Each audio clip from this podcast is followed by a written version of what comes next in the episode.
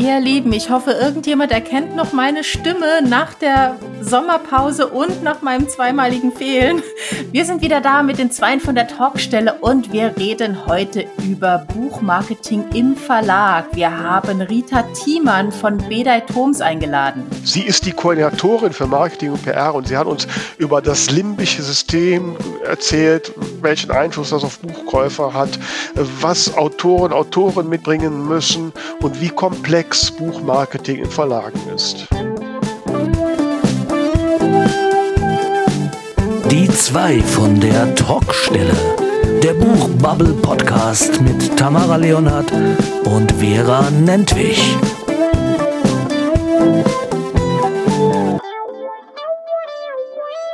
So, da sind wir wieder zu Folge 83 nach unserer Sommerpause und wir hoffen sehr, dass ihr uns etwas vermisst habt. Ich habe auf jeden Fall die Gespräche mit der lieben Tamara vermisst. Hallo Tamara, bist du da? Hallo, ich bin da und ich glaube, ich klinge auch wieder normal. Ja, ja, ach, ist das schön, deine Stimme wieder zu hören. Ja, aber, aber ich, nee, doch, wir sind 83, ne? Ja, Gut, ich dachte, wir hätten, ich dachte, wir hätten uns verrechnet. Nee, gut, also wenn wir unseren, unseren kurzen Sommerpausenschnipsel als 82 zählen, dann ist das jetzt 83. Alles klar. Ne? Ja, wie geht's dir denn? Ach, mir geht's, äh, doch, Gott, mir geht's gerade überraschend gut. Fällt mir gerade auf. Das ist? Ne? schön. Aber wie geht's dir? Ich meine, du warst ja krank. Ja, mir Alles wieder fit, oder? Ähm, ich muss noch ein bisschen langsam machen. Ich merke schon, wenn irgendwie zu viel auf einmal ansteht, dann äh, geht's wieder ein bisschen los. Mhm. Aber insgesamt äh, geht's mir ganz gut wieder. Das ist schön, das freut ja. mich jetzt so. Ja, noch ein bisschen ja. langsam machen, das finde ich gar nicht so schlecht. Ne? Das, das, das will ich. ich dein langsam ist ja für andere immer noch schnell. das will ich tatsächlich mir auch angewöhnen. Also ich stehe ein halbstündchen später auf. Ich äh, gehe abends auch nicht zwingend direkt vom äh, Schreibtisch ins Bett, sondern mach vielleicht mal ein halbstündchen noch Feierabend und also, solche Späße. Man muss mal, liebe Hörer und Hörer, muss man dazu sagen, das heißt, sie steht ja statt, statt um 5 Uhr um halb sechs auf. Ne? Also das, ist, das ist total heut, entspannend. Heu, heute habe ich sogar bis um sechs geschlafen. Wow. Mann, das ist ja exzessiv. Ja. Ich sag mhm. nicht, wie lange ich geschlafen habe. Äh, aber ich kenne das gut. Ich hatte ja, ähm, hatte ja eine Zeit lang so erhebliche Probleme mit meinem Asthma. Mhm. Und, und wirklich erst, also es ging echt nicht mehr. Ne? Ich konnte keine zwei Treppen hochgehen, ohne nach Luft zu schnappen und mein Lungenarzt wusste sich keine Lösung mehr und dann bin ich ja bei einer chinesischen Heilpraktikerin gelandet, die mich tatsächlich auf Vordermann gebracht hat. Und ich merke jetzt mittlerweile, wenn ich es übertreibe, dann fängt sofort ein bisschen wieder Husten an, mhm. die Müdigkeit kommt. Ne, ich habe wirklich jetzt auch da mit der Heilpraktikerin zusammen gelernt, welche Symptome es sind, die zeigen, so der Körper sagt dir jetzt, jetzt ist gut, mach mal was langsamer. Ne? Ja, ja, man muss da irgendwann an den Punkt kommen, wo man nicht mehr einfach stur sagen kann, ich will aber, ich muss aber, sondern wo man hm. dann auch mal auf den Körper hört. Ja. Und es ist ja meistens so, wenn man mal weniger macht, die Welt bricht nicht zusammen. Ja, ich glaube, ne? sie dreht sich noch. Ich gucke ja, mal raus. Ja, ja sieht gut den, aus. bei diversen Katastrophen kommt sie ein bisschen ins Ruckeln, aber mhm. sie dreht sich noch, ja. Ja, ja, ja. Ja, und äh, ja, jetzt wollen wir mal so nach dem Sommer dann mal so einen Jahresendspruch anstarten. Jetzt, ähm, sp jetzt spricht die schon von Jahresend, also. Ja, das stimmt. Ne? Das Vielleicht packst du die Lichterketten aus. Ja, meine, meine Heilpraktikerin hat letztens gesagt, ja, wir hätten ja jetzt fast schon Herbst. Ich sage, wir hatten noch gar keinen Sommer, verdammt. ne? So, und ja, und äh, ich bin gerade noch so ein bisschen äh, in Gefühlswallungen, weil doch unsere lieben Kolleginnen und Kollegen vom Literarischen Saloon ihren zweijährigen Geburtstag ja, feiern. Cool. Ne? Und ähm, sie haben ja ein bisschen vor uns angefangen und uns ja nicht auch, nicht zuletzt auch ein wenig inspiriert. Und haben jetzt das Zweijährige und in ihrer Jubiläumsfolge werden wir auch zitiert. Oh, wir werden, hab, ich habe noch nicht reingehört. Also ja, doch. Äh, die Aufnahme ist ja jetzt äh, ausnahmsweise mal ein bisschen früher und nicht so ganz kurz vor der Ausstrahlung und insofern äh, ist die noch ganz neu die Folge und ich habe sie noch nicht gehört. Ja. Und sie haben gesagt, wir wären seriös. Das uh. schockiert uh. mich ein bisschen. Okay. Wobei wir nicht ganz so viel saufen und fluchen. ja, wahrscheinlich. Also auf diesem Weg auf jeden Fall nochmal herzlichen Glückwunsch. Mua. Ja, absolut. Und äh, ja, das heißt, du hast jetzt die letzten 14 Tage damit verbracht, äh, im Bett zu liegen und gesund zu werden? Oder gab es auch noch ein paar schöne Erlebnisse?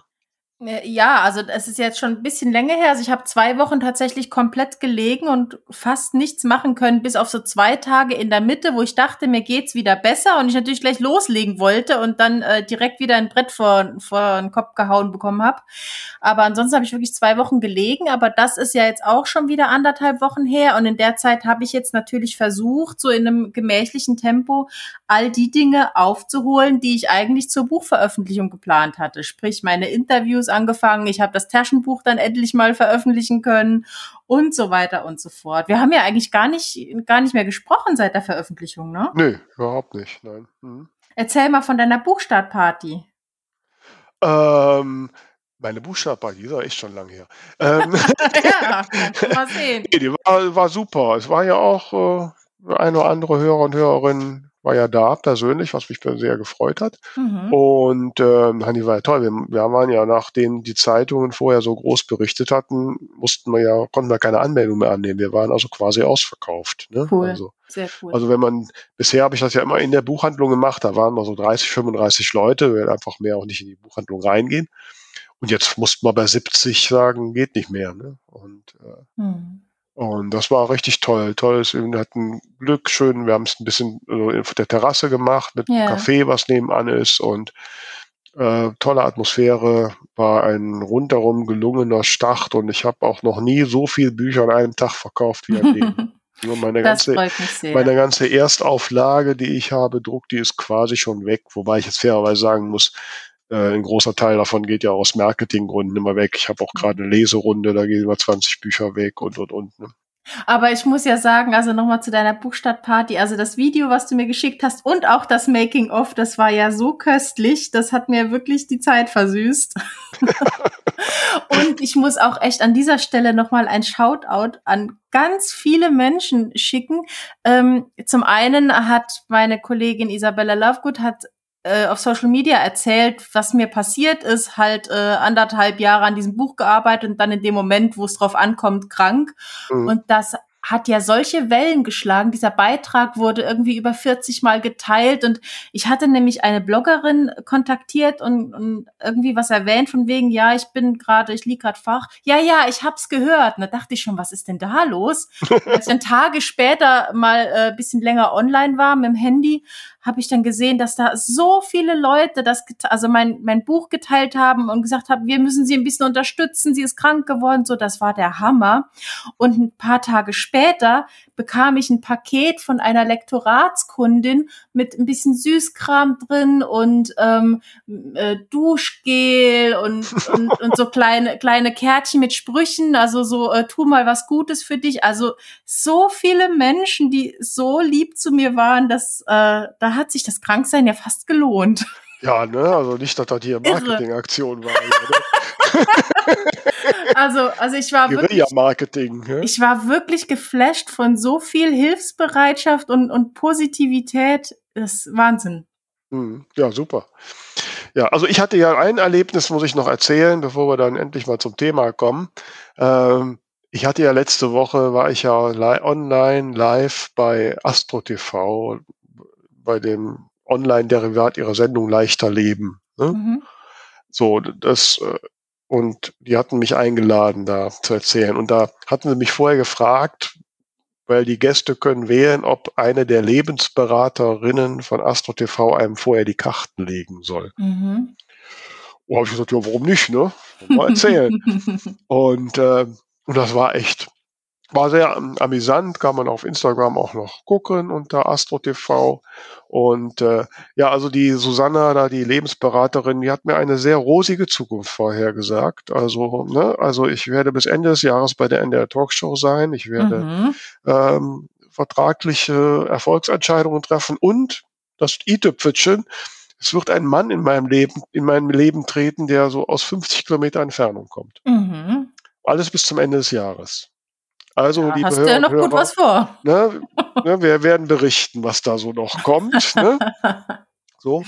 Aber da sind wir direkt beim Thema, weil diese Session ist nämlich entstanden, weil mein Verlag, der Größenwahn Verlag, der ja zur Bedai Thoms äh, Gruppe gehört, ähm, so eine Presseaktion gestartet hat, weil mein Buch Wunschleben jetzt gerade in diesen Tagen in einer überarbeiteten zweiten Neuauflage kommt. Passend zum Thema haben wir uns heute die Koordinatorin für Marketing und PR bei Bedai Thoms eingeladen. Rita Thiemann ist heute da. Hallo. Hoffentlich äh, einiges an Einblicken geben. Hallo Rita. Ich grüße euch.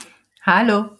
Also erstmal ist dein Titel ja schon sehr beeindruckend. Koordinatorin ja. für Marketing PR. Wie bist du da drauf, wie bist du da hingekommen? Wie war dein Weg dahin? Uh, ähm, ich bin eine klassische Quereinsteigerin, würde ich sagen. Ähm, also ich habe eigentlich was ganz anderes studiert. Ich habe ähm, Wirtschaft studiert, VWL und Politik, ähm, tatsächlich auch einen Master gemacht und ähm, habe dann während des Masters ja verschiedene in verschiedenen Bereichen gearbeitet, die aber irgendwie am Ende doch irgendwas mit äh, Netzwerken und Kommunikation zu tun hatten. Ähm, es fing an mit äh, ja einem Praktikum bei ATAC, ging weiter über einen klassischen Unijob, hat mich bis nach Afrika geführt, ähm, über ein Stipendienprogramm nach Kamerun. Ähm, und dann bin ich äh, ja wieder in, in Frankfurt sesshaft geworden, zu meinem Freund gezogen, mit dem ich ja auch schon ewig zusammen bin und habe dann einfach in Frankfurt nach Jobs gesucht und habe mich für ein Volontariat entschieden ähm, und bin am Ende irgendwann äh, bei Bedai und Toms gelandet und äh, ja verantworte hier jetzt sozusagen die Kommunikation für alle ja Roman-Imprints, belletristischen Imprints nennt man das bei uns ähm, genau. Ja, Bedai Toms, mhm. wir haben vorhin schon diskutiert, man weiß nicht genau, was es ist. Mhm. Wir wissen ja in äh, die geneigten Hörerinnen und Hörer von den zwei von den Talkstelle erinnern sich an Folge 34. Da war Sandra Thoms äh, bei uns zu Gast. Da mhm. hieß das noch Verlags-WG. Du hast uns vorhin erzählt, dass das zu Irritationen führt. Mhm. Was genau seid ihr denn jetzt? Beda und Toms ist ein Name, unter dem wir ähm, verschiedene Imprints versammeln. Also wir bestehen quasi aus, ich glaube, 18 verschiedenen belletristischen und fachbuchspezifischen Imprints. Das sind ähm, ja Verlagsmarken, aber ich denke, eure Hörer wissen das. Ähm, und die Verlags-WG war mal der Name für unsere belletristischen Imprints. Äh, mittlerweile haben wir das Ganze aber umbenannt und nennen uns jetzt einfach nur noch Beda und Toms Verlag, äh, weil doch die Buchhandlungen, der Buchmarkt da etwas verhalten drauf reagiert hat. Es klingt immer so nach, hat nichts miteinander zu tun und macht nur irgendwas zusammen, aber wir sind tatsächlich äh, eine GmbH, ähm, ein geschlossenes Unternehmen, was einfach verschiedene äh, Verlagsmarken hat, einfach um, mhm. um eine saubere Kommunikation hinzukriegen. Oh, das passt ja. Mhm. Ich meine, es ist ja bei Random House oder so nicht mhm. anders, ne? Genau. Ähm, genau, aber dass der Buchhandel über äh, mhm. bei Veränderungen immer zuckt, die Erfahrungen machen wir auch, ne, Tamara? Ach Quatsch. Ja, ich darf ja sagen, dass wir darüber ja auch quasi zusammengekommen sind, weil eins eurer Imprints ist der Größenwahn Verlag, bei dem ich ja mal ein Buch herausgegeben habe, kurz bevor er pleite gegangen ist, quasi. Und, ähm, und dann seid ihr gekommen, habt gesagt, wir nehmen das jetzt auf. Mhm. Und habt ja netterweise auch gesagt, dass ihr meinem Buch Wunschleben da auch einen mhm. zweiten Anlauf spendiert, was mhm. ja richtig toll ist. Mhm. So, Du bist ja als Koordinatorin Marketing, mhm. PR da womöglich mitentscheidend. Wie mhm. viele Titel überhaupt sind das so im, im Jahr, mit denen du dich beschäftigen musst? Ähm, ich würde sagen, äh, Quote sinkend. Äh, wir haben ja in den letzten zwei Jahren ziemlich viele neue äh, Verlage dazu gewonnen ähm, und mit denen dann auch die Altverträge sozusagen noch. Also eingestiegen bin ich 2020 mit, ich glaube, 120 Büchern im Jahr. Ähm, und unser Ziel dann für ähm, 2023 sind ja zwischen 65 und 70 Bücher. Ähm, also das ist so die Größenordnung. Das heißt, wir reden bei ähm, ja elf Imprints dann von ja fünf Büchern äh, oder was fünf sechs Büchern pro Jahr. Ähm, das ist so die Zielgröße, äh, um einfach den einzelnen Büchern gerechter zu werden. Ähm, also 120 äh, ist eine Zahl, wo dann die meisten Titel, die wir hatten, doch sehr kleine Auflagen hatten und ähm, auch relativ äh, wenig Betreuung sozusagen ähm, hatten. Also das war so die typische Betreuungsgröße äh, sozusagen bei einem äh, unabhängigen Verlag. Ähm, wir wollen aber in die Richtung, dass wir ähm, den Titeln deutlich mehr Aufmerksamkeit geben, als es im Markt sozusagen typisch ist. Ähm, wir haben beispielsweise ein komplett eigenes Vertriebsteam, was die meisten kleinen Verlage überhaupt nicht haben. Und äh, wir wollen halt wirklich dahin, dass unsere Titel ähm, eigene Kommunikationskonzepte und Werbekonzepte kriegen und das geht halt einfach bei einer geringeren Menge an, äh, an, an Titeln deutlich besser. Mhm. Was kann man darunter verstehen unter mhm. einem eigenen Kommunikationskonzept? Ähm, ja, genau, genau das ist das Stichwort. Ähm, hm, wie fange ich jetzt an? Also ein, ein Buch ist ja ein ähm, jeder, jeder Mensch braucht Seife, um sich zu waschen. Da führt kein Weg dran vorbei und man muss Seife nicht großartig verkaufen. Man sagt hier, fühlst du dich Besser. wirklich, wasch dich mit Seife. genau, genau.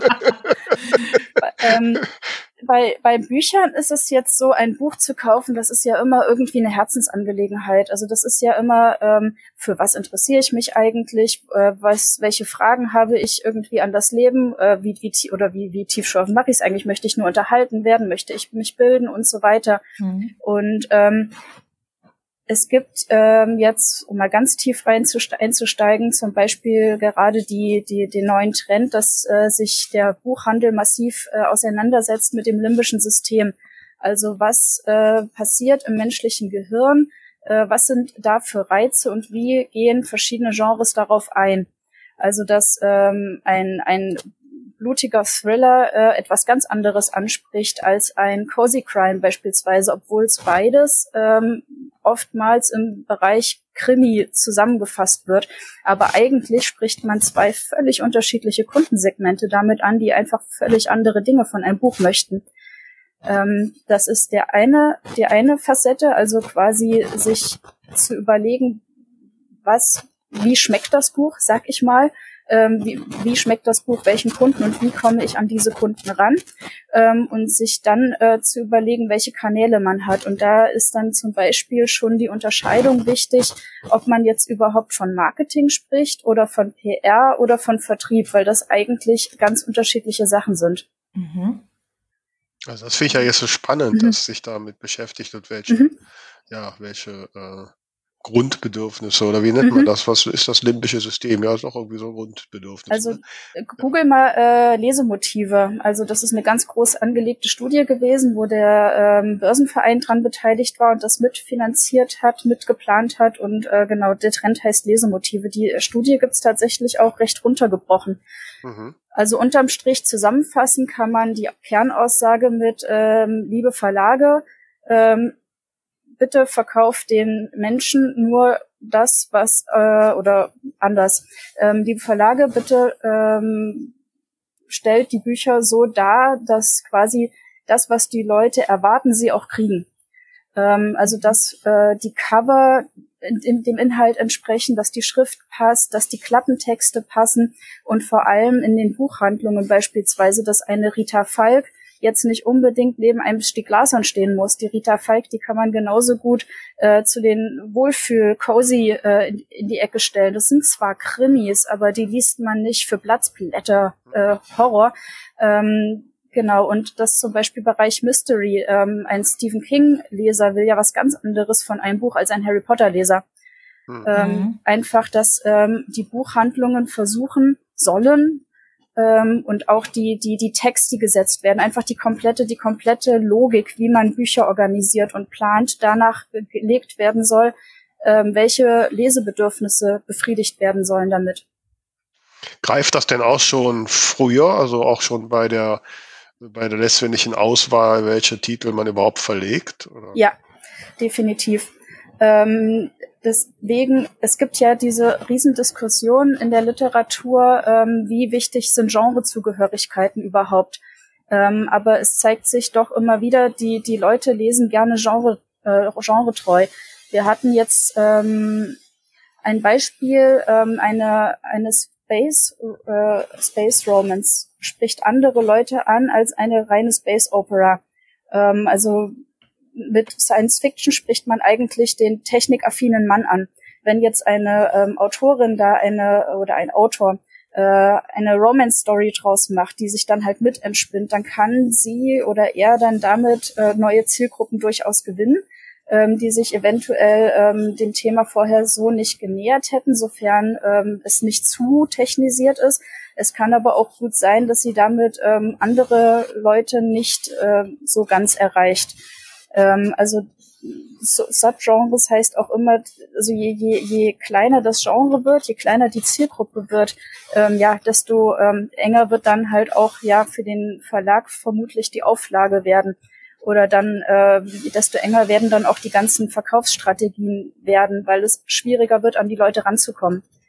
Ja, wobei man mhm. ja jetzt, das ist ja die andere Strategie, mhm. ähm, in einer Nische natürlich, mhm. wenn man da wirklich genau positioniert ist, ja. natürlich äh, schneller zum Erfolg kommen kann. Ne? Genau, wenn man ja, wenn man, ähm, wenn die Kommunikation dann sauber läuft und wenn dann was das, was draufsteht, ja eben das auch ist, was man äh, braucht und wenn man halt äh, oder was man verkaufen möchte und wenn ähm, man auch an der Zielgruppe nah dran ist und halt genau deren Bedürfnisse kennt, dann kann eine Nische äh, durchaus ähm, sehr erfolgreich werden. Also du kennst nicht mhm. zufällig die Bedürfnisse von Lesern und Leserinnen für Musical Romance? ähm, müsste man schauen. Das ist tatsächlich, äh, da, da sprichst du was an. Es ist tatsächlich gar nicht so einfach herauszufinden, wer eigentlich Bücher kauft. Hm. Ähm, Buchhandlungen, also äh, Buchhandlungen, hat, hatte ich schon mal in der Buchhandlung ähm, die Verkäuferin oder der Verkäufer gefragt, wie alt sind sie, wo wohnen sie, welche Hobbys haben sie, wie ist ihr Sternzeichen, trinken sie gerne Wein? Das sind, genau. Das sind Sachen, die wären für uns als Verlage Gold wert zu wissen, ähm, aber an solche Infos kommt man nicht ran. Man, man ahnt immer, es sind tendenziell mehr Frauen als Männer, also sehr viel mehr Frauen als Männer und sie sind tendenziell 40 plus. Ähm, das ist eigentlich bis auf Science Fiction so ziemlich überall fast so. Ähm, aber diese reinen demografischen Daten bringen einen halt oft auch nicht weiter. Mhm. Ähm, ich kenne da ein Beispiel. Ähm, stellt euch mal vor, ein Brite, 1948, glaube ich, geboren, äh, steinreich, große Familie, ähm, fährt zum Ferien in die Alpen. Ähm, wen stellt ihr euch darunter vor? Also es gibt zwei Personen, die man, die unter dieses Raster genau fallen. Das eine ist Prinz Charles und das andere ist Ozzy Osbourne. ihr würdet die beiden aber völlig anders anschreiben, bin ich mir sicher, wenn ihr ihnen Bücher verkaufen wollt. ja. Mhm. Ja, ja. Das heißt, ähm, ja, wie kommst du jetzt in diesem, wie gehst du denn in diesem Wirrwarr denn jetzt vor? Welche mhm. Maß, welche Faktoren hast du denn, an denen du dich irgendwie orientieren kannst? Ähm, also ein, ein wichtiger Faktor, also genau, die, die zwei wichtigsten Faktoren und die einzigen, die ich eigentlich habe, sind ähm, der Autor und das Buch. Ähm, bei Marketing, ähm, genau, die Frage, die Frage bei dem Autor ist, ähm, wie gut vernetzt ist der Autor, wie tief ist er eine, in seiner in seiner Zielgruppe dran, also hat er hat er schon eine eigene Fanbase oder hat er keine, ist er irgendwie vernetzt in Autorennetzwerken oder ist er oder sieht ist das nicht? Ähm, wenn ich nur von Autor spreche, bitte äh, mitdenken, ich ähm, meine sozusagen die Damenwelt mit. Ähm, wie, wie fit ist der oder die Autorin, was ähm, ja Technik angeht? Kann, kann der oder die Autorin, ist der oder die Autorin geeignet oder möchte sie ja, oder eher Lesungen machen? Äh, Presseaffinität, ähm, hat der oder die Autorin ähm, eine eigene Story zu erzählen? Das ist ganz, ganz wichtig für die Presse. Ähm, also die, die Nachricht von uns an, äh, als Verlag an die Presse, äh, ein Mensch hat ein Buch geschrieben, das ist keine Nachricht. Ja, das ähm, ich. Wenn wir, genau, wenn wir die Presse anschreiben und sagen, XY hat ein Buch geschrieben, bitte äh, veröffentlicht dazu einen Text, äh, dann nennt sich das Ganze Werbung und Werbung kostet. Mhm. Ähm, was die Presse sucht, sind Stories. Also es ist viel leichter, ähm, es ist viel leichter jemanden, der, ähm, hm, Beispiel, Ähm, letztes Jahr hatten wir einen Titel, ähm, bei dem äh, ein autofiktionaler Roman, bei dem es darum ging, dass ein Mann sich geoutet hat als Missbrauchsüberlebender, der sexuell missbraucht wurde von seiner Tante. Ähm, mhm. Absolutes Tabuthema. Auch noch jemand, der ähm, sehr, sehr äh, in den Medien immer war, Michael Reh, das Buch hieß Katharsis, ähm, wurde ein Top-Bestseller, einfach weil die Idee diese äh, Story gezogen hat ohne Ende. Ähm, er wird mit der Story jetzt ein zweites Mal äh, vermutlich aufs rote Sofa kommen dieses Jahr. Ähm, also das ist ein Thema, was die Leute einfach wahnsinnig interessiert. Und das Buch wird auch gekauft werden, ähm, nur der Story wegen. Ähm, wenn du jetzt äh, jemanden hast, der ähm, sehr, sehr gut schreiben kann, aber nicht vernetzt ist, der nicht sonderlich erfolgreich liest, sage ich mal, der ähm, eventuell dann auch noch im Bearbeitungsprozess des Buches unkooperativ ist und dann das Lektorat einfach nicht möchte und das Cover nicht möchte und beim, äh, beim Titel einfach auch andere Ideen hat und es einfach sehr, sehr schwer ist, ähm, mit dem Menschen zusammenzuarbeiten und der Mensch dann auch sehr, sehr enge äh, Vorstellungen hat. Bitte nur das FATS ähm, äh, für Feuilleton und ansonsten bitte gar nichts. äh, das wird schon schwieriger. Gut, weil jetzt hast du natürlich mhm. ein komplette, hast natürlich genau. ein Extrem geschildert, aber genau. ich weiß ja nun mal auch aus dem mhm. Kontakt mit vielen Autorinnen, ja. Autoren, da gibt's ja schon mhm. welche, die sind halt nicht so internetaffin und mhm. tun sich schwer damit, ja. äh, so ein Netzwerk ne, zu mhm. machen. Ähm, also ich höre jetzt bei dir raus, dass mhm. die es dann auch schwer haben, ähm, irgendwie da unterzukommen. Aber es gibt doch auch erfolgreiche Beispiele ja. von Autoren, die überhaupt nichts machen. Ja, ja, absolut. Ähm, also es ist dann immer, das ist die äh, die Sache. Ähm, es gibt ja den Unterschied ähm, Marketing, PR, Vertrieb. Also der die PR kann über die Person laufen, die PR kann aber auch über die Inhalte des Buches laufen. Wenn das Buch ähm, einfach einen, den Zeitgeist wahnsinnig trifft, ähm, wenn ähm, es Blogger gibt, die aufspringen, äh, wenn ähm, der, der Vertrieb, also wenn, wenn die Buchhandlungen aufspringen und sagen, also der Krimi ist ein ganz, ganz typisches äh, Buchhandlungsding, die reißen sich darum. Die Fantasy ist äh, so ein Ding, da tun sich die ähm, Buchhandlungen immer tendenziell schwer damit. Ähm, Science Fiction auch. Science Fiction äh, läuft so, ein Typ mit Brille kommt in den Laden und sagt, ich möchte dieses Buch bitte und geht wieder raus. Der geht nicht groß ans Regal und, und schaut darin rum. Ähm, deswegen, also es gibt ganz, ganz, ganz viele Arten äh, und Möglichkeiten, ein, ein Buch zu verkaufen. Das muss nicht über Online-Lesungen und über Reels und Stories und ähm, solche Geschichten laufen, ähm, kann aber. Ähm, und äh, es ist für einen, einen Verlag halt immer ein bisschen, also es ist ein Faktor, weil ein Verlag mit einem Buch immer, also wirklich immer ein unternehmisches Risiko eingeht. Und ähm, es ist bei den Verlagen in der Regel so, dass bei jedem x-ten Buch draufgezahlt wird. Und äh, dass halt sich Bücher wirklich, wirklich tragen. Das ähm, ist in der Regel Pi mal Daumen erst ab 1000 verkauften Exemplaren so. Und die willst du auch erstmal zusammenkriegen. Mhm. Ein Buchcover kostet, das Lektorat will sehen, das Korrektorat will sehen, ähm, der sagen. Satz will sehen, ihr wisst das alles, genau. Ja, aber ich möchte noch mal ein bisschen zurückkommen, jetzt, ja. um das noch mal ein bisschen ja. zu vertiefen. Ähm, so, jetzt gehen wir mal davon mhm. aus, mhm. wir haben jetzt, wir habt jetzt entschieden, das ist mhm. ein, ein, gutes Buch. Mhm. Okay, Autor, Autorin mhm. ist noch nicht gut vernetzt und mit Social Media tut sie sich schwer. Mhm. So, was sind dann deine konkreten Schritte, um dieses Buch in die Welt zu bringen? Genau, also ähm, die konkreten Schritte, die wir haben. Also es gibt verschiedene, ähm, ja, ähm, äh, es gibt verschiedene Pötte, aus denen man sich bedienen kann. Ähm, was wir im Verlag haben, ist ein eigenes Vertriebsteam. Mit denen habe ich äh, nur am Rande zu tun, aber die marschieren tatsächlich los, gehen in die Buchhandlungen und bringen das Buch an die Buchhandlung, pitchen das. Ähm, es gibt da Tools, wo ähm, wir die Bücher einstellen können, als E-Books äh, anbieten können für Bloggerinnen, Blogger, für Rezensentinnen, für Buchhandlungen, die das anfragen können und dann schon mal ähm, reinlesen können und ähm, schon mal streuen können. Ähm, das geht auch, bevor das Buch veröffentlicht wird. Also mit Einverständnis der Autorin des Autoren versuchen wir jetzt langsam auch schon einzelne Kapitel äh, vor Veröffentlichung quasi rauszubringen, dass dann quasi schon mal das Buch ähm, im Gespräch bestenfalls ist, bevor es überhaupt im, äh, im ähm, Titel ist. Ähm, Okay. Genau, ähm, ansonsten ähm, ist vielleicht ne, was, was ich noch erzählen könnte, ähm, die, äh, der Konsumentenlebenszyklus, an dem man sich orientieren kann. Ähm, das heißt, wir ähm, schauen immer, dass wir ähm, wie in einem ganz normalen Gespräch mit dem Kunden ähm, von einem ersten Hallo bis zu einem, wir reden ganz oft miteinander kommen. Ähm, ein erstes Hallo wäre zum Beispiel äh, ein äh, Erscheinungstermin-Posting.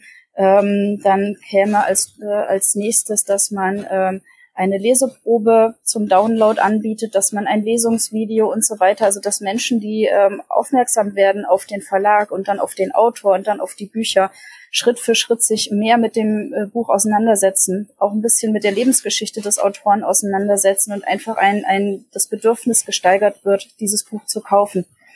Ähm, PR setzt da schon relativ spät an, Social Media relativ früh, wobei bei mhm. Social Media wirklich vom ähm, von der ersten Story mit einem blinkenden äh, Buchcover bis hin zu einem 20-minütigen Lesungsvideo auch schon sehr viel ähm, die Leute vorqualifiziert werden für einen Kauf.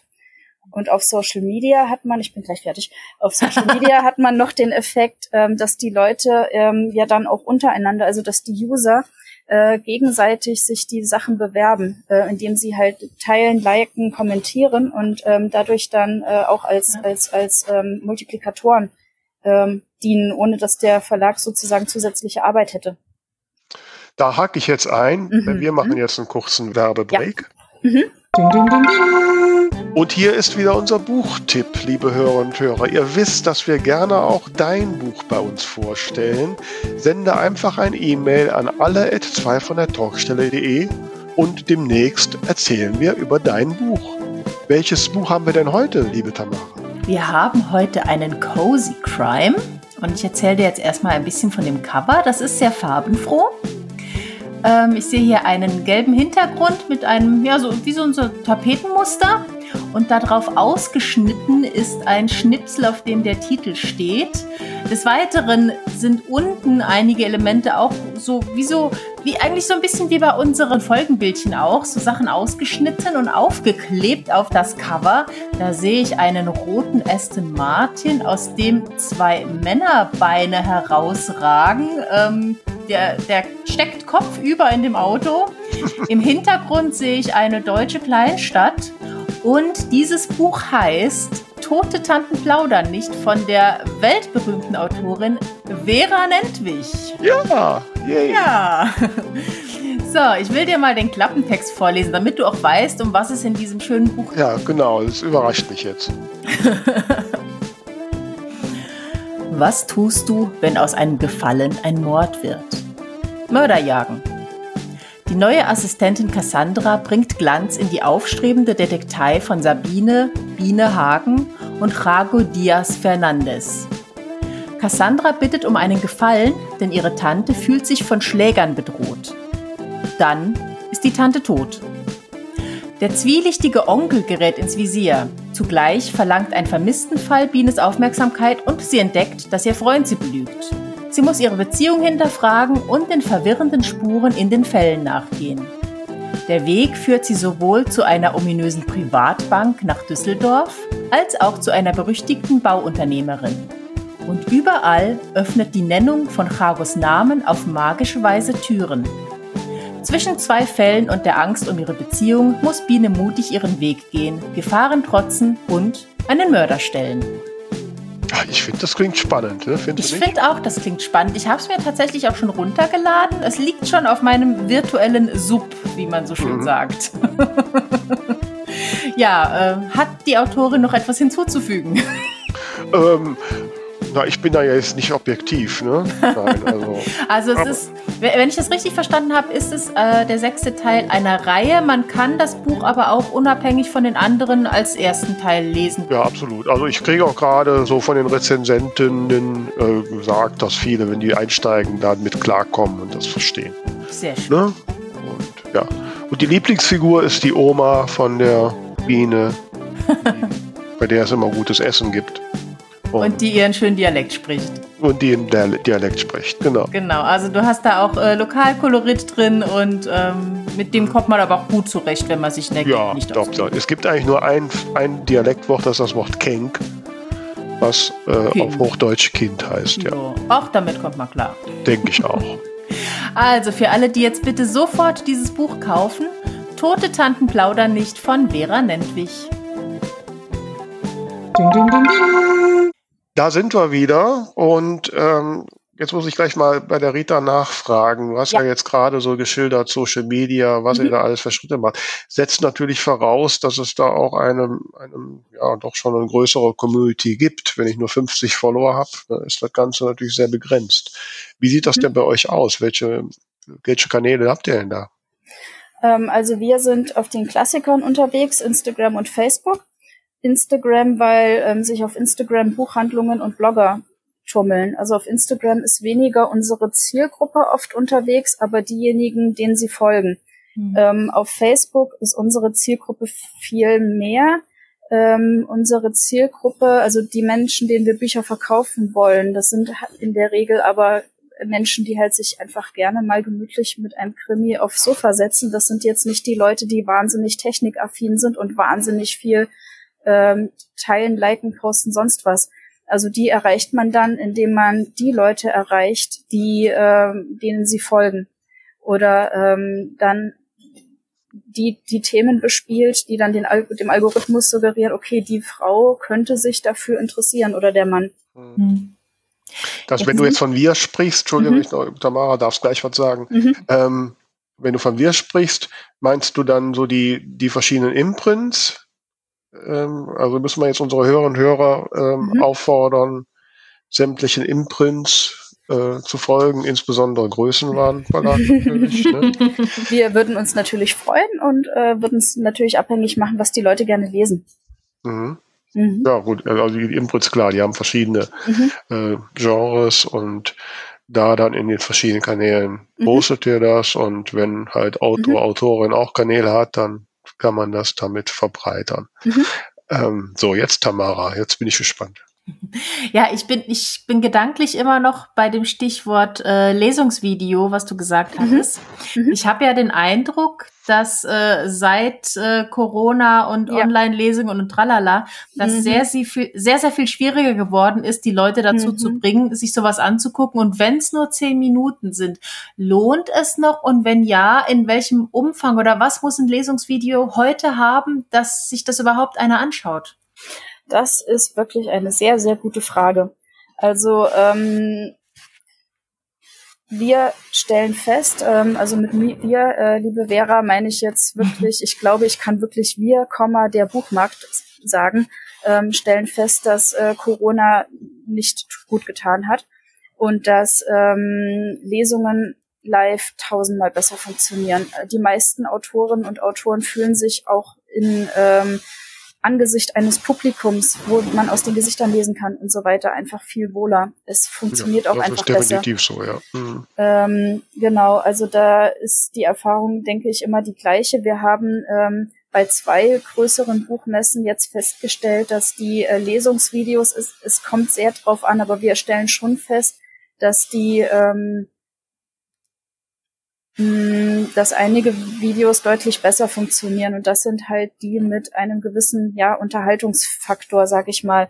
Ähm, ich hatte ähm, ich versuche immer den Autorinnen und Autoren äh, ein paar Fragen an die Hand zu geben oder ein paar liebevolle Hinweise zu geben. Mensch, Sie haben doch Expertise in, erzählen Sie doch mal zu, setzen Sie sich vielleicht nicht in den Keller, sondern auf die Terrasse. Ähm, so in die Richtung. Ähm, hm, also das ist die Beobachtung, die ich habe, aber ähm, was wir halt mitkriegen, es funktioniert einfach nicht so gut wie live. Das ist tatsächlich so. Ähm, ja, so die Frage, die ich mhm. so mir so stelle, wenn ich da so rein, mhm. ist halt so, dass ja dieses Lesungsvideo, wir haben ja jetzt gerade mhm. eben, ne, gerade mhm. heute, auch wenn wir mhm. jetzt diese Folge ein bisschen später ausstrahlen, mhm. habt ihr ja ein Video produziert, wo ihr mir Fragen gestellt habt. Ähm, ich habe so den Eindruck, dass sowas womöglich noch eher ankommt, ja. als einfach nur Autor liest. Ja. Ähm, wir hatten ähm, jetzt eine kleine Lesungsaktion, die Urlaubslesetage. Da haben wir wirklich, also die Idee war, Bücher, die irgendwo spielen und ähm, dann die Leserinnen und Leser so ein bisschen von der heimischen Couch in die Normandie, auf die Färöer und so weiter. Also einfach um die Welt zu bringen.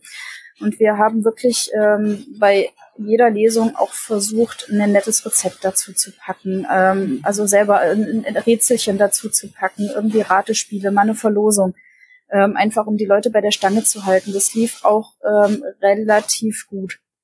Ähm, es gibt aber durchaus, ähm, ich hatte jetzt kürzlich einen, einen Facebook-Kurs und da wurde uns wirklich den Tipp gegeben, hier Lesungen ja, aber wirklich maximal fünf Minuten, ansonsten äh, nimmt, nimmt ihr keinen mehr mit. Und ähm, am besten eine Mischung aus Education und Entertainment. Mhm. Ähm, also quasi, dass das, also die Menschen sind auf Social Media unterwegs oder sind digital unterwegs, weil sie äh, mitreden wollen, möchten. War das jetzt ein Satz? Ich glaube, das war ein Satz. und ähm, weil sie unterhalten werden möchten. Mhm. Und ähm, genau, also auch Videos, die die Leute dazu anspornen, ähm, selber ins Gespräch zu kommen, zu kommentieren, Interaktionen zu betreiben, das ist ganz, ganz wichtig. Und das mhm. funktioniert mhm. einfach deutlich besser als eine ja, ähm, linear, sag ich mal, ablaufende ähm, mhm. Lesung. Mhm. Ja, ja. Wobei ich mir fünf Minuten Lesung mhm. kann man ja. ja nur drei Sätze sagen. Aber ist wirklich so. Ja, ja, ja. ne, klar. Mhm. Aber ich wüsste gar nicht, welchen Fitzel für fünf Minuten da, da eine Spannungskurve hinzukriegen. Gut, das mhm. passt so ein bisschen, äh, gibt ja bei den mörderischen Schwestern dieses Format der Ladies Crime Nights. Da hat man auch mhm. meistens so sechs Minuten dann muss man so timen, dass nach sechs Minuten, dann fällt ein Schuss und dann muss man mhm. aufhören, dass dann genau der Spannungshöhepunkt ist. Das ist nicht so leicht. ähm, gut, jetzt hast du aber Social Media gemacht, jetzt Verlage, du hast mhm. es ja auch ein paar Mal schon angedeutet, da mhm. ist ja nun mal ein wesentlicher Vertriebsweg der Buchhandel. Ja. So, du hast das Vertriebsteam angesprochen. Ja. Ähm, wo tont das rum und was tut ihr sonst noch, um den Buchhandel dazu zu bringen, das Buch bei wirklich in den Laden zu stellen. Ich meine, das ist mhm. ja die mhm. große Hürde. Mhm. Da musst du das Vertriebsteam fragen. Okay. Ähm, was ich, was ich ähm, am Rande immer mitbekomme, ähm, dass das Team beispielsweise Pakete schnürt. Äh, dass das Team äh, zum Beispiel ein, ein DDR, wir hatten einen ganz erfolg oder haben einen ganz erfolgreichen DDR-Krimi, da haben wir diesen DDR-Krimi mit ein paar ähm, ja, DDR-typischen Sachen zusammengepackt ähm, und äh, versucht, dieses Paket an, an Buchhandlungen zu verkaufen. Wir haben auch für die Urlaubslesetage ähm, Pakete verkauft. Da waren zehn oder 15 Bücher drin. Ähm, das haben ein paar ähm, Buchhandlungen tatsächlich auch ähm, angenommen. Also das kann man durchaus machen, dass man denen Pakete verkauft und die dann das gesammelt aufstellen. Ähm, was, was die auch machen, also meine, meine Vertriebskolleginnen und Kollegen machen, ähm, ist, dass sie wirklich auch Dekoration einkaufen oder herstellen, Poster herstellen beispielsweise mhm. äh, oder herstellen lassen und ähm, das Ganze dann ausgehangen wird, was das Vertriebsteam auch macht, wo ich als Marketing, was euch vielleicht überrascht, gar nicht so nah dran bin, ähm, Lesungen. Also dass die dann mit den Buchhandlungen auch ganz viel ins Gespräch gehen für Lesungen. Ähm, okay. in, in den Buchhandlungen. Da Hast du denen schon alle meine Daten gegeben? Ich warte auf Termin. ja, ja, da, schreib mir noch mal. Äh, genau. genau. Ja, ja, das mit dem mhm. Werbung, das habe ich auch schon gesehen. Ich meine, ich habe mhm. ja hier so mit den regionalen Buchhandlungen so Kontakt. Ich habe jetzt immer für meinen aktuellen Buchstart, also für mein Krimi, habe ich auch ein Plakat mhm. und so, ne? Mhm. Ähm, und hier zu erhalten. Äh, aber wenn man, man mehr denkt, so an so ein Display oder sowas, das ja. ist ja nicht gerade billig, ne? Nee. Das lohnt sich erst ab einer größeren Zahl. Ja. Und übersteigt mein Budget. Ähm, mhm. So, aber dass ihr die Pakete verkauft, das finde ich spannend. Also ja. das heißt, ja. da sind dann Artikel drin, die die dann auch wieder verkaufen können. Äh, ja, ja, genau. Also das sind, also klar die Deko, also da müsste ich mal das Vertriebsteam fragen. Also ich schätze mal, die äh, Aufblassonne von den Urlaubslesetagen haben wir nicht wieder gesehen und die Hula-Hoop-Ketten. äh, äh, aber wir, äh, die, die, die Bücher sind weggegangen, tatsächlich.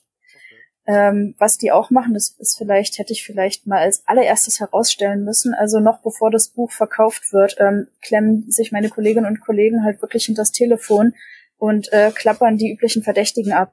Also äh, Buchhandlungen, das ist ganz, ganz viel Menscheln. Das ist ganz, ganz viel ähm, Verständnis aufbringen. Das ist ganz viel ähm, genau überlegen, welche äh, wie, wie ist die Buchhandlung aufgebaut, wie funktioniert die, was haben die Buchhändler selber, die müssen, die verkaufen ja auch nur Bücher, die ihnen selber zusagen oder über die sie, über die sie denken, etwas sagen zu können.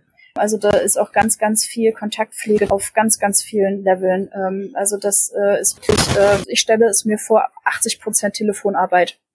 Okay. Mhm. Sind hauptsächlich. Ja. Mhm. So, dann machen wir noch mal einen kurzen Break. Ja. Hm? Ding, ding, ding, ding.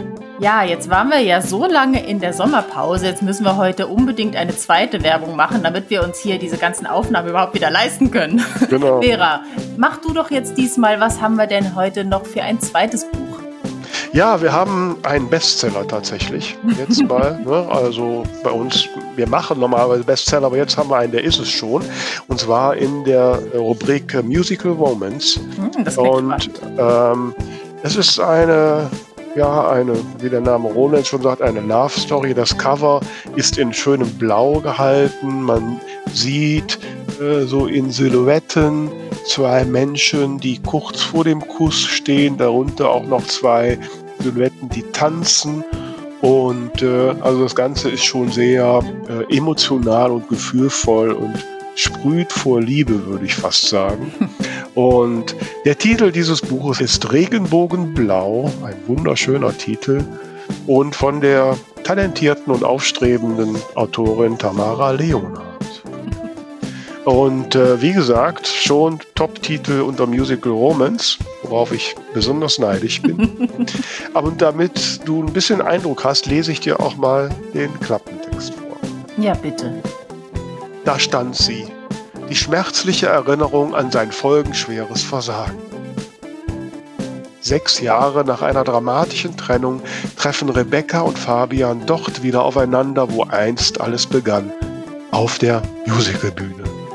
Und ausgerechnet in den Rollen eines Liebespaares.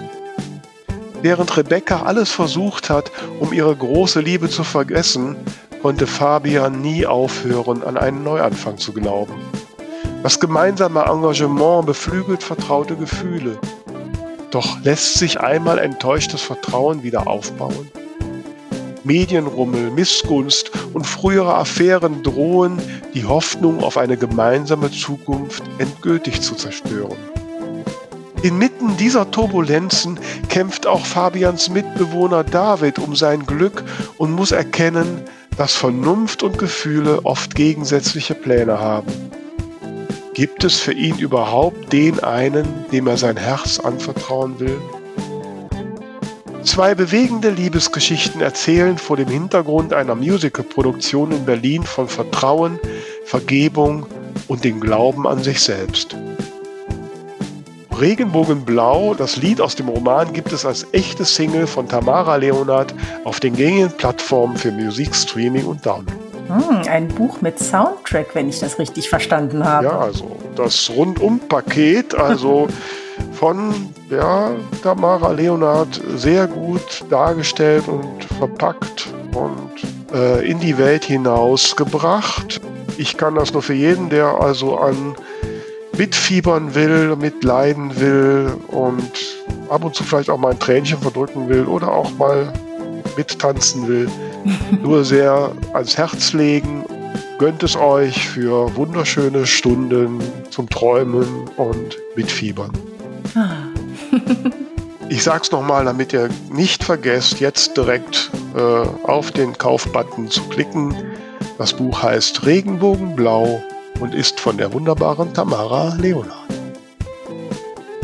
Ding, ding, ding, ding. Ja, was mich dann noch so weiter interessiert, liebe Rita, wir haben mhm. ja Social Media, Vertriebsteam. Mhm. Ähm, jetzt so, du weißt ja, Tamara und ich, wir kommen ja so ein bisschen aus dem Self-Publishing mhm. und probieren da ja alle möglichen Sachen rum. Ähm, was sind dann noch so klassische Aktionen? Ja, Blogger hast du gerade schon mhm. angesprochen. Mhm. Macht ihr auch sowas wie Leserunden, Facebook-Anzeigen oder was auch immer? Was gibt's da noch so in eurem Toolset? Ähm, in normalen Jahren auf jeden Fall Messen, ähm, auf ja, jeden gut, Fall, mhm. richtig, auf jeden Fall ähm, Events. Ähm, wir, ähm, ja, Social Media sind wir, ähm, gehen wir jetzt ganz stark in Richtung Video. Ähm, das, äh, wir waren vorher grafischer unterwegs, wir stellen aber fest, ähm, Facebook will oder die, der, der Algorithmus, der lernt ja auch immer dazu, wir lernen auch immer über den Algorithmus dazu, der möchte weniger die perfekten Grafiken als irgendwie das anfassbare Bewegtbild. Mhm. Ähm, in die Richtung entwickeln wir uns, ähm, was das Ganze angeht, weiter. Wir haben logischerweise Anzeigen, Marketing auch. Also es gibt ähm, Buchhandelsmagazine, die ähm, äh, wo dann wirklich die Empfehlungen, die wir kriegen, die Rezensionen, die wir kriegen, dann ähm, teilweise abgedruckt werden für den Buchhandel oder veröffentlicht werden in Newslettern für den Buchhandel, wo aber auch ähm, richtige Anzeigen oder Lektorentipps quasi äh, untergebracht werden können. Ähm, da mischen wir mit. Ähm, wir sind äh, in einem kleinen, äh, ja, in einem kleinen Netzwerk drin, das heißt äh, Schöne Bücher. Und das ist wirklich ein Netzwerk aus kleinen, unabhängigen Verlagen, die halt alle zusammen äh, ihre ja, das Budget aufbringen, ähm, ein, ein gemeinsames Heft für den Buchhandel rauszubringen, dass der Buchhandel halt auch mal, also nicht nur Pieper und Strömer Knauer und wie sie alle heißen, sondern halt auch mal ähm, den Einhorn Verlag zu bekommen. Äh, und da sind wir mit drin. Das ist auch ähm, relativ wichtig, weil durch solche äh, Connections dann halt immer wieder ganz verschiedene Sachen entstehen. Ähm, mhm. Jetzt muss ich da mal einhaken, weil ich mhm. kriege auch immer diese Werbung, dass man sich dann irgendein Buchmagazin für mhm. so eine Seite für ein paar hundert Euro oder was da rein sein kann. Mhm. Ich habe immer gewisse Zweifel an der mhm. Effektivität. Ähm, mhm. wie ist da eure Erfahrung? Rechnet sich dann sowas wirklich? Das, ähm, ja, das ist eine gute Frage. Ähm, es ist Wir sind Marketing, bekannt für unsere guten Fragen. ja, ja. Bei, bei Print-Sachen ist ganz oft das Problem und das ist generell so die, die Krankheit von Marketing und noch mehr bei der PR. Äh, du kannst in der Regel sehr schlecht sagen, ähm, welche Aktion jetzt wie viel gebracht hat. Also es gibt so einen blöden Spruch, ähm, den hat mir mein Vertriebler letzt irgendwie im, im, im Witz äh, an äh, ja, äh, gesagt, ähm, ein Chef überlegt, dass äh, 50 Prozent seiner Marketingausgaben für die Cuts sind. Die Frage ist, welche 50 Prozent? Hm. Also es ist wirklich, ähm, man weiß es nicht. Also wenn wir äh, bei Katharsis, als äh, Michael Reh auf dem roten Sofa war, hatten wir 80.000 äh, Webseitenzugriffe an einem Abend. Also das ist sehr eindeutig. Und oh, da, das ist klar, das, das kann genau, ich auch gut verstehen. Genau. Und ähm, mhm. bei, bei anderen, also wenn du so einen Marketing-Mix hast, äh, äh, siehst du definitiv ein Ergebnis, auch über einen längeren Zeitraum. Wir merken, dass wir fangen ja mit dem Marketing auch schon vor der Veröffentlichung an. Das heißt, wir merken auch immer schon so an den Vormerkern, ähm, ob da, ob, ob da was gehen könnte oder wie viel da gehen könnte oder halt eher nicht. Das ist auch immer noch mal so eine Maßzahl, weil Nachdruck ist teuer, aber ähm, Bücher äh, makulieren müssen, weil ähm, sich 2000 Bücher, die man hat drucken lassen, überhaupt gar nicht verkauft haben. Das ist halt noch teurer. Mhm. Ähm, ja, also ich habe jetzt gerade schon gelernt, also ich muss unbedingt aufs rote Sofa. Ne? Mhm. Wir hatten ja jetzt darüber gesprochen, über diese Anzeigen in Buchmagazinen. Mhm, mhm, mhm klar, ich meine, du hast ja vorhin auch schon gesagt, dass man, du weißt ja nicht, warum ein Mensch in den Buchhandel geht. Du weißt ja noch nicht mehr, wer das ist, der dein Buch da kauft. Du kriegst halt nur letztlich irgendeine Buchhandlungsbestellung oder eine Barsortimentbestellung. Du weißt ja noch nicht mal, für welchen Buchhändler das ist.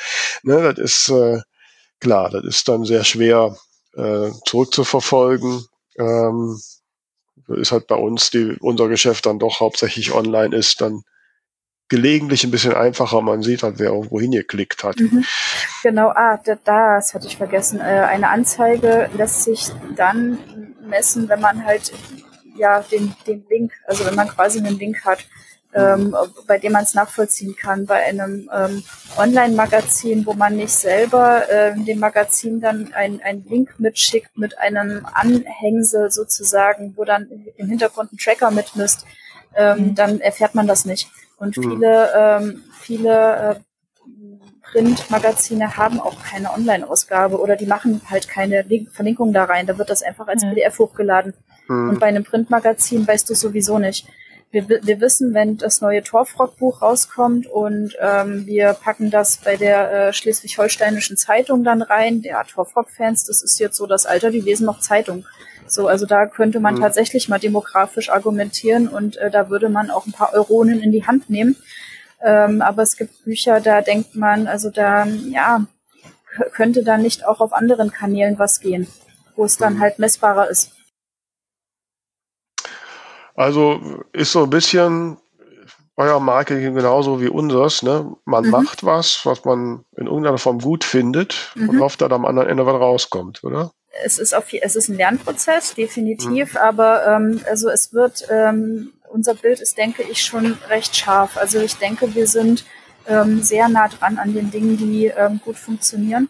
Und okay. bin eigentlich selbstbewusst, ähm, dass wir ähm, gerade, weil wir nicht nach Schema erfahren, halt uns für die Bücher dann halt wirklich das passende überlegen.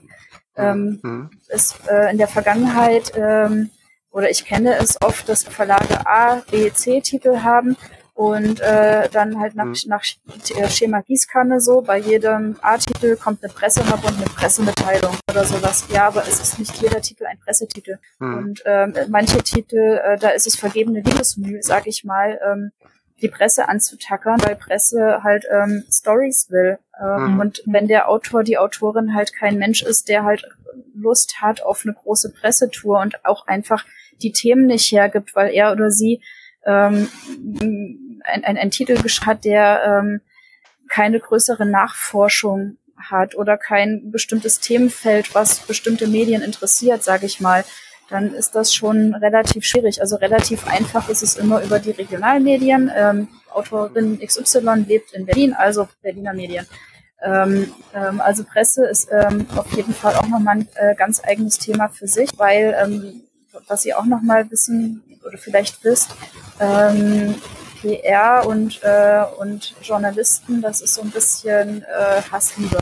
Also man, man braucht einander, man würde aber auch gerne ohne einander. Also die mhm. Presse möchte eigentlich unabhängig sein und die will eigentlich nicht de facto Werbung abdrucken. Äh, und wir würden halt gerne ohne, un, ohne halt ein Vierteljahr äh, das Telefon in die Hand nehmen zu müssen, halt gerne einfach irgendwo einen Text von uns sehen. Ja klar. Genau, und äh, die Presse hat halt oft auch sehr, sehr enge äh, Vorgaben, was dann halt, ob dann ein Titel überhaupt erwähnt werden darf, ob überhaupt erwähnt werden darf, dass ähm, der oder die Gesprächspartnerin ähm, überhaupt Autorin ist und bei welchem Verlag und ähm, wenn dann mal ein Buchcover abgedruckt wird, ist das schon echt der Hammer, äh, muss aber nicht, definitiv nicht sein. Hm, ja. Wie geht er denn in dem Zusammenhang mit Pseudonymen um? Das ist eine gute Frage. Also ähm, wir, wir fragen die Autorin den Autoren. Also wir, äh, wenn, wenn ähm, er sie äh, offen ist, dass wir ähm, ja, das darüber sprechen dürfen, ist alles in Ordnung. Ähm, wenn äh, wir beispielsweise, äh, wir haben jetzt im Herbst einen Fall, es kommt ähm, ein Fantasy-Roman raus und wir dürfen sagen, dass der Autor, der das jetzt bei uns schreibt, das, äh, den, den, das Buch äh, Grünblatt und Silberbad bei uns veröffentlicht, ein Bestseller-Autor ist. Ähm, ist auch kein an den Haaren herbeigezogener, naja, er hat mal tausend Bücher verkauft, sondern halt wirklich eine große Nummer. Aber wir dürfen nicht sagen, wer. Okay. Und er will auch keine Interviews geben und er will auch, also wir haben da im Grunde ein, ein Ass auf der Hand und dürfen es nicht ausspielen. Mm. Und äh, das ist dann für mich jetzt äh, ein riesen Fragezeichen, was ich mit dem Buch mache. Zumal der Titel, ich spoilere mal ein bisschen, äh, wir hatten vorhin das Thema ja, liebe Vera, ähm, so ein Subgenre ist. Also es ist ein Krimi, der in einer Fantasiewelt spielt. Mhm. Ähm, du kannst einem Fantastiker stressfrei einen Krimi, im, äh, einen Fantasy-Roman im Krimi-Gewand schicken. Das ist dem doch völlig egal, ob der äh, Elb jetzt einen Mord löst oder halt einfach so auf Weltreise geht. Du kannst aber einem, Auto, äh, einem äh, Krimi-Leser sehr, sehr schlecht Fantasy interviewen. Ja, ja, ja. Das funktioniert nicht. Mhm. Und äh, das ist für mich noch, also äh, ja, ich mache drei Kreuze im Kalender, wenn ich weiß, wie ich damit umgehe, muss ich ganz ehrlich sagen. Mhm. Ja, das stelle ich mir dann jetzt auch, wenn du, okay, jetzt bei 120 Büchern sowieso, aber wenn es mhm. dann mal irgendwann 60, 70 sind, ja. ist eine Menge Denksportaufgaben und ja. Planungen. Ja. Äh, macht ihr dennoch in irgendeiner Form eine Gewichtung und sagt, okay, hier mhm. versprechen wir uns mehr und da weniger? Zwangsläufig. Es ist, äh, es ist zwangsläufig so. Ähm, wir haben ähm, Verlagsimprints, die eine so, also auch Titel, die einfach eine derart enge Nische haben, ähm, mhm. dass es einfach im Vorhinein schon ersichtlich ist. Also man weiß, ähm, ich, ich mache mal, ich mach mal ein anderes Beispiel, ähm, Krimis. Ähm, ein Krimi, der ähm, in an der Ostsee spielt, läuft immer. Ein Ostsee-Krimi wird auch in Bayern gekauft. Ein Ostsee wird über, äh, Krimi wird überall gekauft. Ein mhm. Bottrop-Kirchhellen-Krimi wird in Bottrop-Kirchhellen gekauft. ähm, und äh, da muss man auch ein bisschen im Hinterkopf halten, ähm, welche Regionen sind finanzstärker und welche nicht. Ähm, also wir haben mhm. nach ganz viel Bitteln und Betteln und ganz viel, ähm, also nachdem wir wirklich ganz viele Manuskripte auch eingesendet bekommen haben und halt nie was dabei war, ähm, tatsächlich ein Konstanzkrimi äh, der demnächst bei uns erscheinen wird. Und ähm, das, davon hoffen wir dann auch, dass, dass wir da ein bisschen weitermachen können. Ihr kennt ja diese Knödelkrimis. Ja, Bayern, mhm. natürlich, mhm. Finanzkraft. Also äh, alt, auch eine äh, Altersdemografie, die einfach äh, sehr krimi-affin sein dürfte, Cozy Crime-affin sein dürfte, mhm. äh, funktioniert. Ja, wobei das ja mhm. so, so Regionen sind, die halt, mhm. wie du schon sagst, bundesweit gelesen Richtig. werden. Ne? Mhm. Richtig. Und äh, ja, ja, das sind so die, ja. Wobei, jetzt muss man halt mal irgendwann einer kommen und halt, was weiß ich, einen Niederrhein-Krimi mhm. schreiben, der den Bestseller wird, dann wird plötzlich der Niederrhein-Krimi-Boom kommen. Ne? Es, gibt, es gibt zu jeder Regel eine Ausnahme. Ja. Es und irgendeiner war immer der Erste. Ne? Ja, wir haben ähm, ein, ein äh, wunderbares Buch, ein Ostsee-Krimi, der ähm, kommt jetzt in die USA. Da haben wir eine USA-Lizenz verkauft. Also die, mhm. die Anzahl an deutschen Autorinnen und Autoren wisst ihr, die es schaffen, äh, übersee zu kommen, ist gering. Mhm. Und äh, das, der, das war nicht mal eine Erstauflage. Also der, das Buch ist vorher, ich glaube, auch im Self-Publishing rausgekommen. Wir haben es dann, äh, ja, und das ist dann einfach, das ist Netzwerkarbeit. Und das ist halt auch immer so, ähm, Verkäufe können ein Ergebnis von Marketing und sind im besten Fall auch das Ergebnis von Marketing, PR und äh, Vertrieb ja sowieso.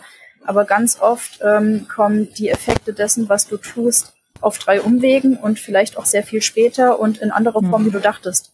Das ist halt auch echt immer spannend. Ja, darauf hoffen wir auch noch. Ne? und ja, wie gesagt, äh, ich bin ja sehr dankbar, dass ihr Wunschleben ein, mhm. noch eine zweite Chance gibt. Und äh, jetzt weiß ich ja, was da alles hintersteckt, liebe Rita. Und mhm. wir haben ja auch schon ein paar Gespräche geführt. Du hast auch mitbekommen, eine rote Sofa-Pressetour, bei mir alles kein Problem. Ne? Oh ja, ja, ja. ja, ja. Und der Bettina ja, Bettinger Podcast hatten wir doch noch auf dem Schirm, oder? Genau, genau, ja. genau, ne, sowieso. Und äh, mhm. nach Astro TV, nicht? Ich meine, weiß nicht, die, die äh, die Lebensberaterin hat mir ja eine große Karriere vorausgesagt und ein, ein Mann bis Ende des Jahres in 50 Kilometer Entfernung. Okay. Ne, also es geht voll ab. Okay, also ich drücke die Daumen, würde ich sagen. ja. Sehr schön. Ja, liebe Rita, das waren äh, sehr spannende Einblicke, was du da in die, auch in die komplexen Entscheidungswege, die ihr da zu gehen habt, äh, ja, ich werde, glaube ich, einiges meiner Marketing-Sachen noch mal ein bisschen durchdenken. Wie sieht es bei dir aus, Tamara? Ja, ich habe tatsächlich so ein paar äh, Sachen mir mental schon mal notiert, ähm, die ich zwar auch schon gehört hatte, aber nicht so ganz im Fokus hatte. Insofern, mhm. ja. Perfekt, so soll es sein. Neues Wobei, probieren ja, ist ja immer gut. Du bist ja schon Nummer eins Bestseller beim Musical. ne? Cool, sieht's aus.